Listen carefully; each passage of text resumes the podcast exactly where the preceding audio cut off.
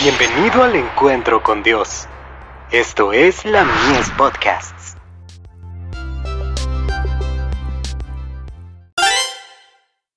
Hijos e hijas de Dios.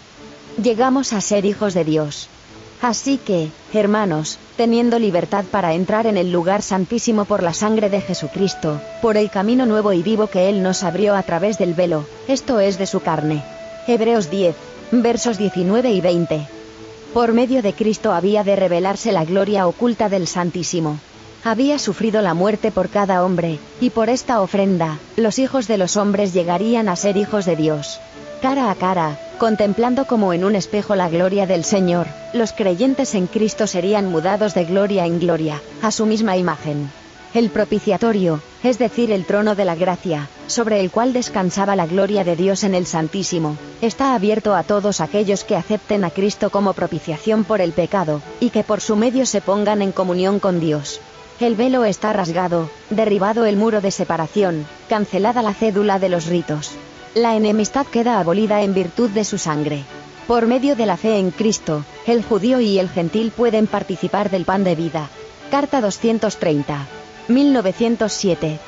La sencilla historia de la cruz de Cristo, su sufrimiento y muerte por el mundo, su resurrección y ascensión, su mediación en favor del pecador ante el Padre, subyuga y quebranta el duro corazón pecaminoso, e induce al arrepentimiento al pecador.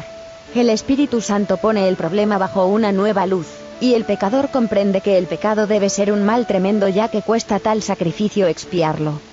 Cuán gravoso debe ser el pecado puesto que no se pudo emplear un remedio menor que la muerte del Hijo de Dios para salvar al hombre de sus consecuencias.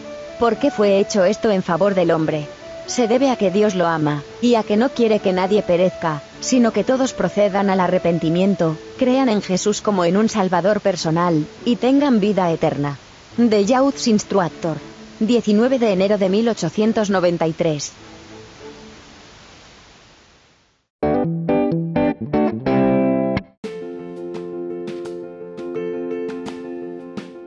Visítanos en www.ministeriolamies.org para más contenido. Dios te bendiga.